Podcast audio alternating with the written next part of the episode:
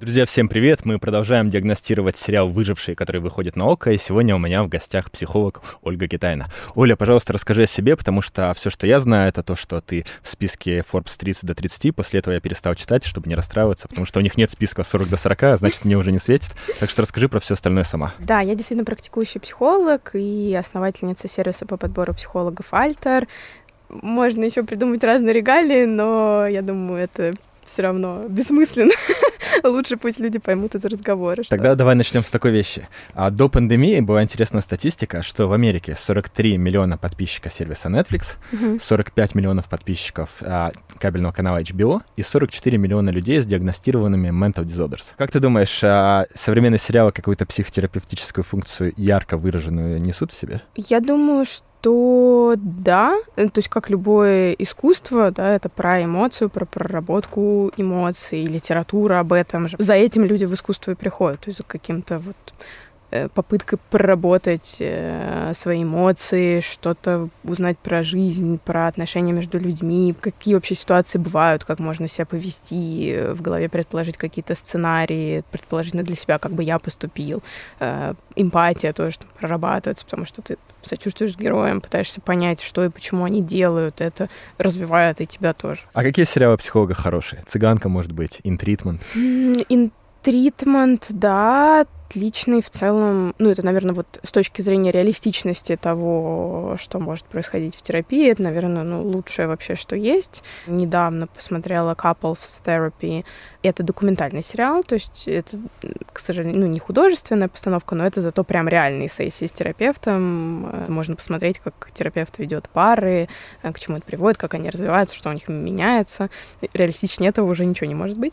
«Цыганка» мне понравилась, хотя, опять же, то есть у нее крайне негативный образ, она там вообще преследует своих клиентов, пытается выяснить э, про их жизнь больше, чем они рассказывают, но в целом как как это снято, ну, захватывающе, интересно. Страшно, наверное, после этого к психологам идти, опять же, но... Давай возьмемся за наших выживших. Какие у тебя ощущения от мотивации героев, от их поступков? Насколько там все реалистично, достоверно с точки зрения психологии? Ну, все герои, они находятся в экстремальной ситуации, причем еще продолжительное время. То есть это невероятный уровень стресса. Э, еще интересная как раз история, что это хронический недосып. То есть кроме того, что они лишились там всех благ, э, что им все время страшно за свою жизнь, э, что люди ну, фактически умирают, они там засыпают, но никто не понимает, как их разбудить, поэтому, ну, равносильно тому практически, что они умерли. Они там все, кто выжили, они все равно стали свидетелями, ну, просто массового уничтожения их близких, э, других людей. Это все огромная травма.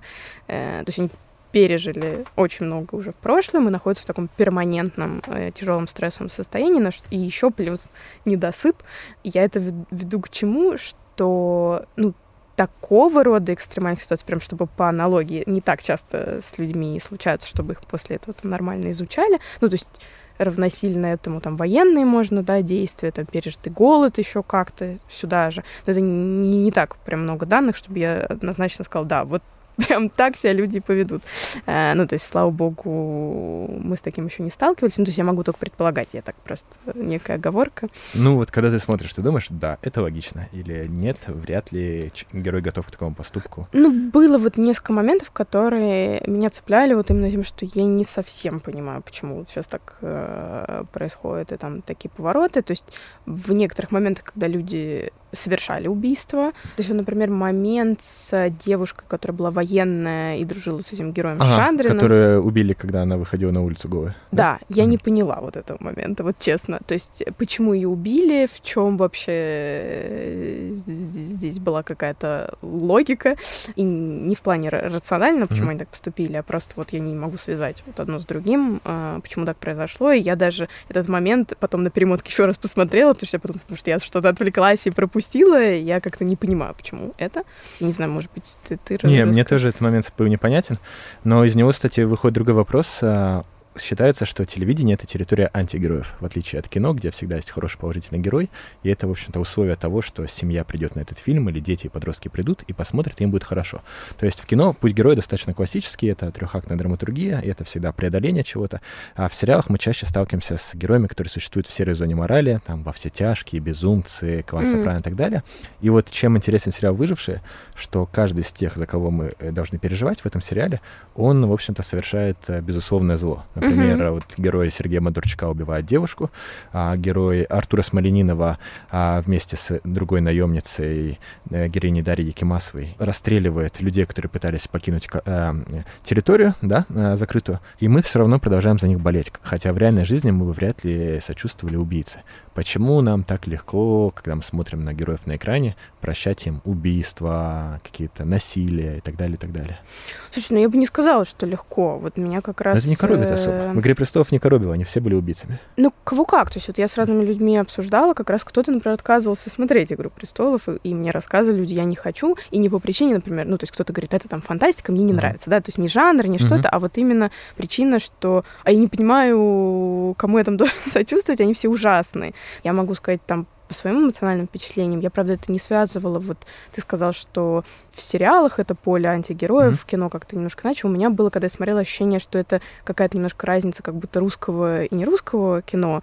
То есть у нас часто такое авторское и классное кино с точки зрения сценария, проработки. Очень мрачное. Mm-hmm. вот такая прям хтонь какая-то бесконечная. Вот.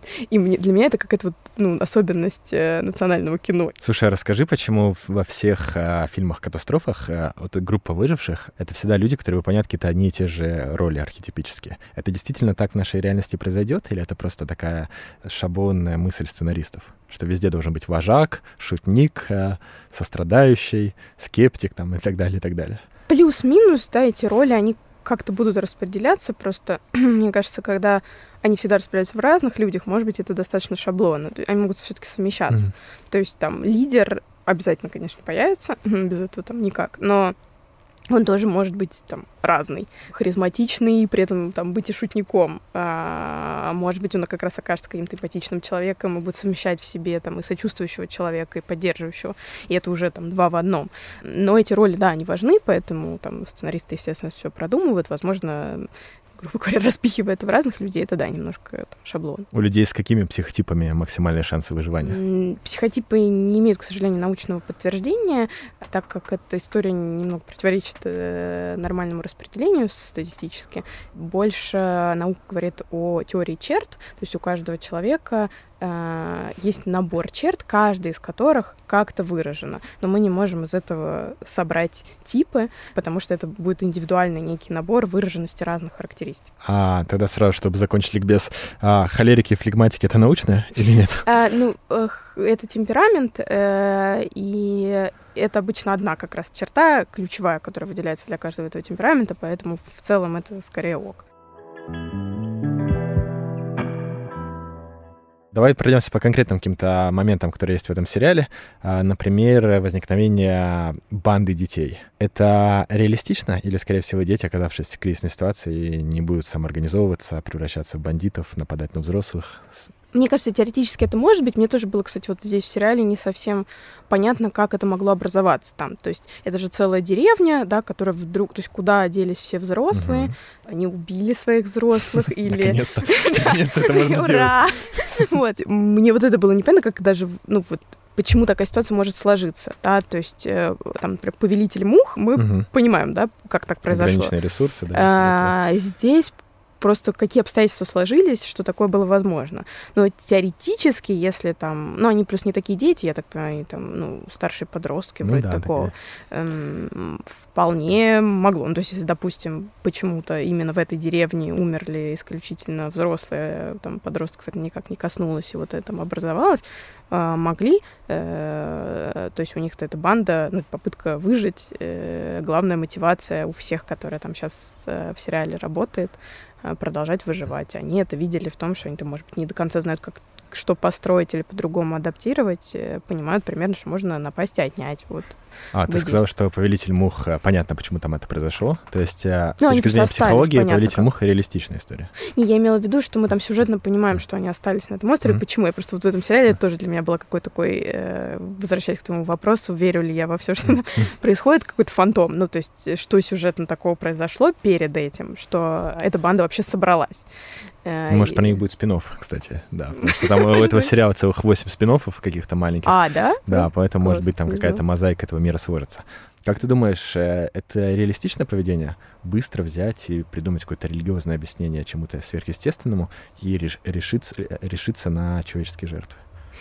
А которые, так... кстати, принимают в том числе и жертвы, как свою дань, как свой долг. А я так понимаю, что все-таки там религиозный культ, который сложился, ну, в сериале «Выжившие», да. он не такого мистического характера. То есть, может быть, э, там ты меня сейчас поправишь, я что-то не так там по сериалу поняла, но она там перекрещивается, то есть там ну, куча атрибутов абсолютно ну, христианства, христианск... да. христианства, да, то есть все это просто перенесено в новые немножко обстоятельства, и мне кажется, там взят знакомый, э, ну, некий, как сказать, центральная христианская идея о Мессии. Мессии, да, и вроде все вписывается, ну, то есть ничего такого То есть люди нового. могли бы себя так повести, да, скорее всего? В условиях um... очень страшного, чрезвычайного положения. Мне кажется, вполне. Вот этому как раз я очень верю. И это, ну, даже понятно почему. То есть эта стратегия, она очень естественно, она помогает им выживать. То есть по факту они хотят все равно из этих обстоятельств выйти. То есть э, придумать что-то для того, чтобы разбудить людей, или люди не засыпали, и уже как-то эту эпидемию остановить и начать, ну там, новую светлую жизнь и как-то двигаться к тому, примерно, что было, или там как-то так. Мешает этому то, что у них там нет лекарства, его надо как-то разрабатывать. Все, что им говорят врачи, как они это могут делать, это тестировать э, какие-то новые методологии, подходы там, к лечению на живых людях, потому что это нужно делать как-то скоро, э, других никаких средств нет, есть только такая история. Поэтому очень естественно, что вокруг этого рождается такая эмоциональная идея, что нужно себя при принести в жертву, что это некая праведная история, то есть это эмоциональное успокоение себя, зачем это все происходит, иначе это вообще не сработает. То есть, скорее всего, ужас в том, что если они бы не придумали какую-то такую эмоционально объединяющую вещь, вот не появилось бы этого культа, а тогда с чего вообще кто-то пойдет жертвовать собой? А если никто с собой жертвовать не пойдет, тогда никакого лекарства вообще точно не будет. То есть как-то нужно двигаться в эту сторону, и кажется, что это ну, такая единственная стратегия, которая в голову приходит. Главный герой э, тот парень, у которого проблемы со сном и у которого есть какое-то душевное расстройство. Mm-hmm. По его поведению можно понять, что у него за недуг? А, ну, кстати, а почему у него там у всех проблемы Нет? Ну, у него-то еще изначально, до того, как все начинается, ну, да. он видит какие-то галлюцинации, у него проявление депрессии. Да, но у него вроде со сном, я так да. поняла, что не... Ну, вот как раз он-то в итоге единственный высыпается. Да, я так поняла, что мы просто видим его какие-то сны такие, ну, не знаю, кошмарные, не кошмарные mm-hmm. какие-то, но вроде именно проблем со сном, может, ты там что-то упустила. Не, нет, в смысле, Вначале. что, в общем, тот герой, который еще до начала событий mm-hmm. уже находится в нестабильном состоянии. Да, нестабильном. Вот, что с ним? Насколько говорят врачи, у него диагноз шизофрения. При этом там тоже вот этот для меня профессионально был странный момент, когда он сидит на кухне с э, своей сестрой и ее ага. семьей, и он очень четко рассказывает про две фазы, маническую и депрессивную, как будто бы намекая на то, что у него биполярное расстройство, но при этом врачи озвучивают совершенно другой диагноз. Я не могла понять, это какая-то сценарная путаница произошла или...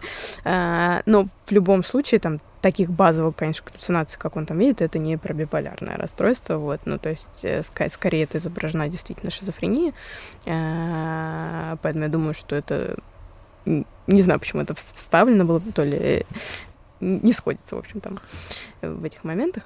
Люди, у которых шизофрения и у которых есть вот эти собеседники, это действительно вот такой прямо стройный диалог, как у него с воображаемой его подругой?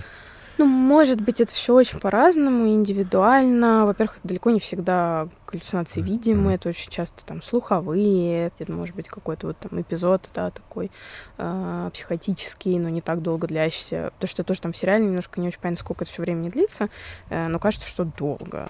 И он в постоянном таком перманентном контакте с э, галлюцинации героини.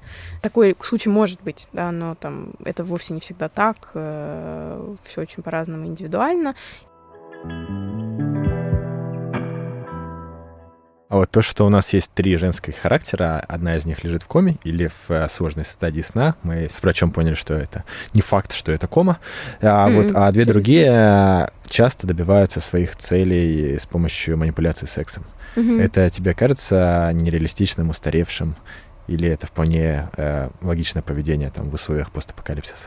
Слушай, а вот эм, можешь чуть-чуть пояснить, вот какие ситуации ну, Ты смотри, счел, как... а, ну вот э, прямо в одной серии есть момент, когда к врачу, который играет Евгений Квитковский, угу. последовательно подходит, приходят две героини, и каждая из них пытается его соблазнить ради достижения какой-то угу. цели.